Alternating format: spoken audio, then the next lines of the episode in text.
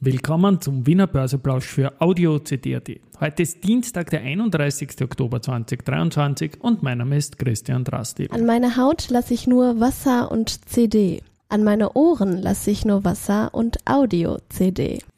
Der Wiener Börseplausch am Weltspartag wird Gerald Loacker gewidmet. Er ist jener Politiker, der sich am lautesten für fairere Bedingungen für Privatleger eingesetzt hat. Jetzt beendet er leider seine Karriere im Nationalrat.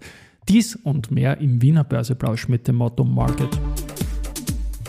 Hey, And me. here's Market and me, podcasting for equity. With Homie B. Hey,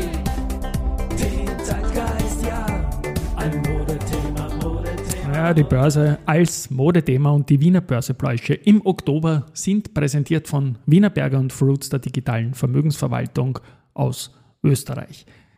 3065,45 Punkte, ein Plus von 0,17 Prozent jetzt um 11.29 Uhr am Weltspartag. Also die 3000 Punkte haben zumindest gehalten, auch wenn der ATX Year to Date, also Jahresbeginn bis Weltspartag, erneut ein kleines Minus aufweist.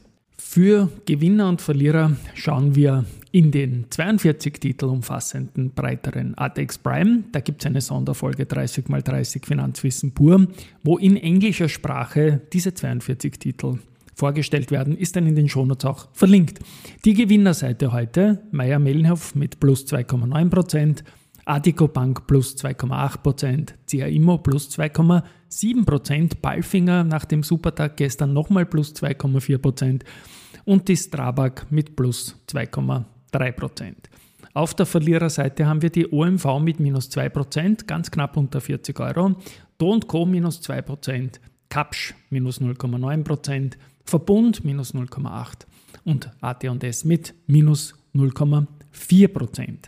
Beim Handelsvolumen haben wir vorne mit 14,9 Millionen, wenig überraschend, die OMV, dann die erste mit 13,5 und die CA Immo mit 6,8 Millionen. It's time for the main event. Heute ist Weltspartag. Vielleicht hast auch du dir ein paar Euros zur Seite gelegt und gespart. Dann kommt am Jahresende, wenn die Bank dir Zinsen gut schreibt auf deinem Sparkonto, der Finanzminister und nimmt dir mit der Kapitalertragssteuer ungefähr ein Viertel davon wieder weg. Das ist das Hochsteuerland Österreich. Jetzt sind die Zinsen eh schon niedrig, die Inflation hoch und dann will der Finanzminister auch noch etwas davon haben. Wir von NEOS wollen die Kapitalertragssteuer auf Sparbuchguthaben abgeschafft wissen.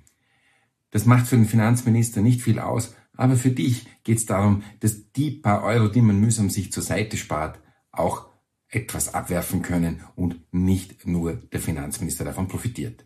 Ja, richtig. Dieses Statement, das war vom Gerald Loacker von den Neos. Ein bisschen unter Anführungszeichen böse bin ich ihm, dass er in diesem Weltspartagsstatement die weitere Forderung von ihm, nämlich die Behaltefrist auf die Cast wieder einzuführen, und zwar von einem Jahr, nicht gesagt hat.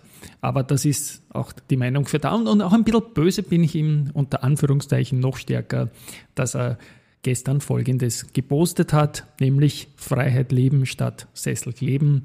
Er ist 2013 in den Nationalrat eingezogen und wird den Platz jetzt wieder frei machen.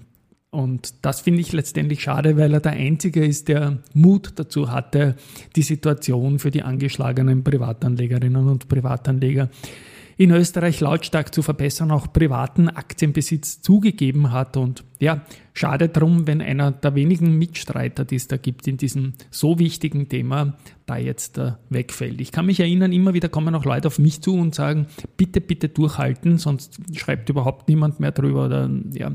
Und Loacker war halt der einzige Politiker, der sich dafür lautstark und vor allem immer wieder eingesetzt hat. Und dafür ein großes Danke und du wirst fehlen, Gerald. Die Folge ist heute dir gewidmet. Zu den weiteren Nachrichten noch. Frequentis liefert das X10 Sprachkommunikationssystem an den Flugsicherungsdienstleister NAV Kanada. Chroma Pharma, leider noch nicht an der Börse, aber trotzdem hochspannend, hat als erstes Branchenunternehmen die europäische Zertifizierung nach der Medizinprodukteverordnung äh, nach ästhetischer Zweckbestimmung erreicht. Und wie berichtet, sollte durch einen Zusammenschluss eben mit dem SPAC European Healthcare ein Börsegang kommen. Das ist momentan auf keinen Fall mehr der Fall, aber vielleicht gibt es eine neue Situation rund um die Börse. Die Otterkringer hat ein Angebot ja an die Aktionäre, das jetzt nicht so super angenommen wird und deswegen haben sie auch nur 30,4 Prozent der Vorzugsaktien und 32,4 Prozent der Stammaktien mal bekommen. Als letzter Handelstag ist der 29. Dezember avisiert. OMV ist heute größter Tagesverlierer und in den ersten neun Monaten gibt es Umsatzerlöse in Höhe von 29,4 Milliarden und das ist doch 38 Prozent weniger als in der Vorjahresperiode, zurückzuführen auf deutlich niedrigere Marktpreise. Insgesamt wird die OMV mehr als 170 Millionen Euro in den Bau einer neuen Anlage im süddeutschen Waldüren investieren und da geht es um eine Sortieranlage zur Herstellung von Rohstoffen für das chemische Recycling. Also Metamorphose pur, aber der Umsatzrückgang führt halt heute zu schlechteren Notierungen am Weltspartag. AMS Osram hat im dritten Quartal einen Umsatz von 904 Millionen Euro erwirtschaftet. Die, die Prognosespanne lag bei 840 bis 940, also ein bisschen was über der Mitte. Im Vorjahr waren es auch da 1,2 Milliarden, also ein ordentlicher Rückgang. Das EBIT ist immerhin positiv bei 71 Millionen Euro im dritten Quartal, im Vorjahr waren es 91. Fürs vierte Quartal erwartet das Unternehmen stabile Umsätze zwischen 850 und 950 Millionen Euro und eine bereinigte EBIT-Marge zwischen 5 und 8 Prozent. Also man bleibt beim äh, Verdienen, aber es ist eine Bezugsrechtsemission und eine Platzierung von Anleihen halt in Wahrheit jetzt der Faktor, der ein bisschen auf den Kurs druckt, obwohl das Unternehmen gut aufgestellt ist. Aber die Verschuldung ist natürlich da. RHI Magnesita hat ein Trading-Update für das dritte Quartal publiziert. Die EBITDA-Marge, also EBITDA ohne Dora, des Konzerns war mit 11,2 Prozent im dritten Quartal nach 11,6% im ersten Halbjahr 2023 leicht rückläufig.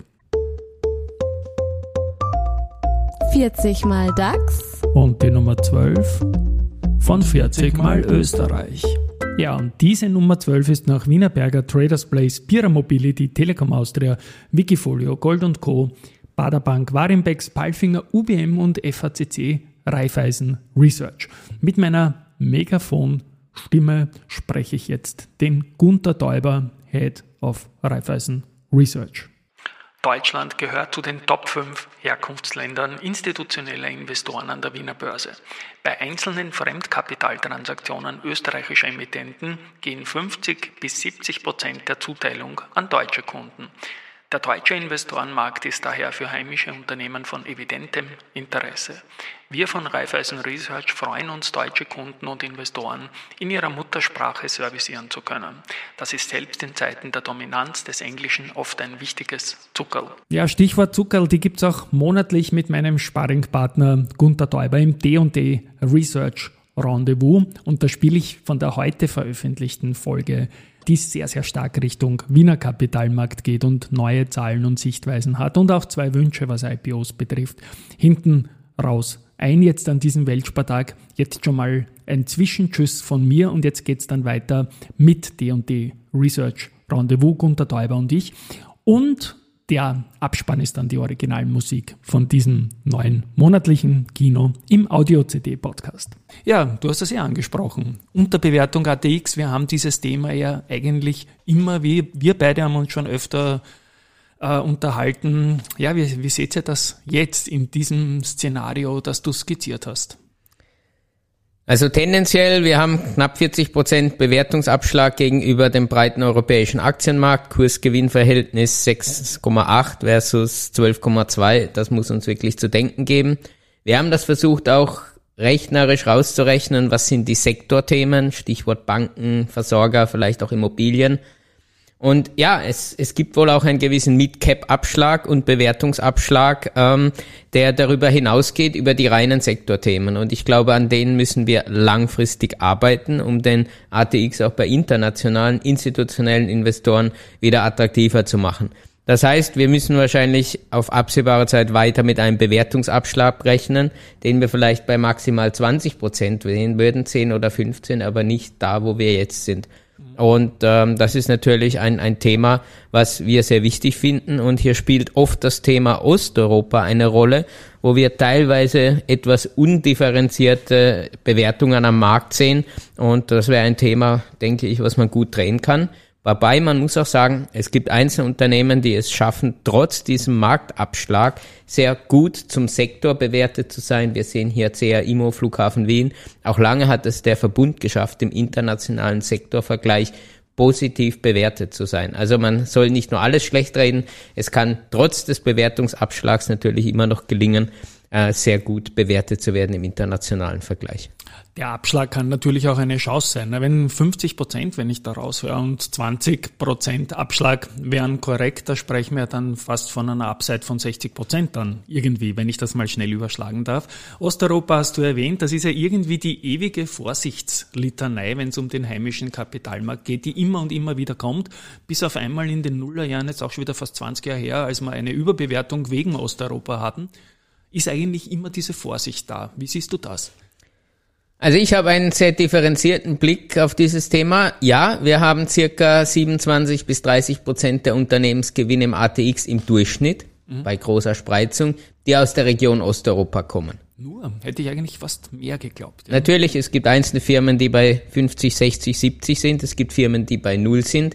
30 ist, ist der Durchschnitt im ATX. Aber wir reden ja über Indexbewertung. Insofern zählt mhm. natürlich auch erstmal der Durchschnitt. Und hier sollte man im relativen Vergleich sehen, dass DAX-Unternehmen zum Beispiel 40 bis 50 Prozent ihrer Umsatzexposures in der breiten Region EMEA haben, wo Osteuropa auch dazugehört, aber teilweise auch riskantere Jurisdiktionen als viele Osteuropa-Länder, wo die österreichischen äh, Firmen unterwegs sind. Und ich muss zum EMEA-Exposure im DAX ja auch noch die China-Exposures vielleicht als Ad Risk dazu zählen, naja, dann sind wir hier bei 50, 60 Prozent eigentlich der Umsätze, die ich auch mit einem Abschlag versehen könnte. Das passiert meines Erachtens nicht. Und insofern sehe ich das Osteuropa-Thema als sehr spezifisches, dass man vielleicht auch etwas besser wieder drehen kann. Um das makroökonomisch zu skizzieren, in der Zeit, an die wir uns noch erinnern können und die Osteuropa-Bonanza-Zeit, wie ich das teilweise nenne, 2007, 2008, hat Zentralosteuropa circa 19 Prozent zum Außenhandel Österreichs beigetragen. Damals wollte jeder in der Region sein. Wir hatten Jahre der Konsolidierung. Mittlerweile ist Zentral- und Südosteuropa wieder 20 Prozent des Außenhandels Österreichs. Das heißt, makroökonomisch haben wir nach Konsolidierungsjahren eigentlich zurück zu dieser Boomzeit gefunden. Das heißt jetzt nicht, dass wir vielleicht gleich mit einem Bewertungsaufschlag rechnen sollen. Aber ich glaube schon, dass man das Thema vielleicht auch äh, stärker wieder international bespielen sollte, dass wir in Zentralosteuropa sehr positive realwirtschaftliche Entwicklungen sehen, dass die österreichischen Unternehmen gut positioniert sind und dieses Exposure nicht exorbitant groß ist, vielleicht im Vergleich auch zu DAX-Konzernen.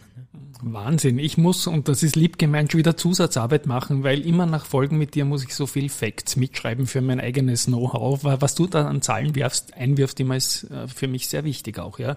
Gut, ähm, Jim Rogers, der ist ja immer mit dem Wort wach geküsst. Es gibt keinen anderen Vergleich.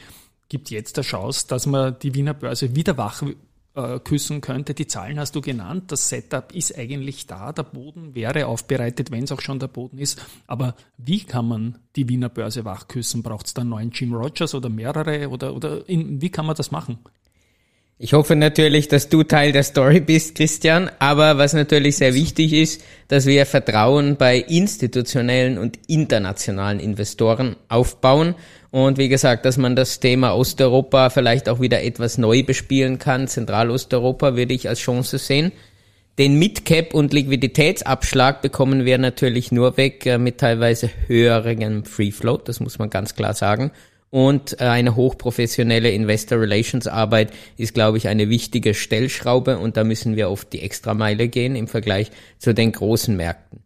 Hier passt auch sehr gut rein, dass man, glaube ich, sehr aktiv derzeit an seinen ESG-Einstufungen oder Ratings arbeiten kann, was, denke ich, noch nicht überall äh, ganz im Fokus steht, was natürlich auch wichtig ist, um für sich für Zukunftsthemen zu positionieren. Ansonsten Natürlich, es gibt die Themen, wo du auch exponiert bist, äh, Christian, behalte, frisst, käst, ja. Nur wir sehen auch im Reifeisensektor, wo die Retail-Kunden wahrscheinlich doch eher vorsichtig sind, dass 60 Prozent der Aktien-Exposures hier in internationalen Ja. Titeln liegen und nur 40 Prozent in Österreich. Und deswegen denken wir natürlich, wir müssen vor allem bei internationalen Investoren und institutionellen Investoren die Stimmung wieder etwas drehen. Wichtig wäre vielleicht, wenn wir es auch schaffen, einen, ja, ich würde sagen, Leuchtturm-IPO wieder hinzubekommen. Wir denken hier nicht unbedingt nur an die viel zitierten staatsnahen Unternehmen. Es gibt Unternehmen, die vielleicht schon mal damit geliebäugelt haben, vielleicht gar nicht unbedingt einen Börsegang bräuchten aus der Finanzierungsseite, aber was dem Kapitalmarkt trotzdem gut tun würde. Wir haben da zum Beispiel natürlich etwas fantasierend an eine Novomatic oder Red Bull gedacht. Äh, so ein Börsegang, das könnte dem, dem Finanzplatz Wien doch mal wieder einen, einen wirklichen Dreh geben. Und ansonsten, wir würden eher sehen, dass eine aktive und breite Nutzung von Mitarbeiterbeteiligungsprogrammen sehr wichtig ist, weil hier kriege ich wirklich neue Österreicher, Österreicherinnen an den Aktienmarkt im Vergleich natürlich zu Themen wie Käst und Behaltefrist, die wir nicht kleinreden wollen, aber die sehen wir weniger als die Gamechanger. Also viele, viele spannende Punkte haben wir in der Vergangenheit immer wieder gesehen, auch dass manchmal ein so ein Trigger, ein so ein Kicker reicht, um was loszutreten, um Investorenströme auch wieder in unser schönes Land zu bringen. Lieber Gunther, ich spiele unseren Abspann-Jingle. Wahnsinn wieder. Dankeschön. Danke für die vielen Zahlen und Argumente, auch für mein weiteres Storytelling, das du immer mitlieferst. Und tschüss einmal von meiner Seite.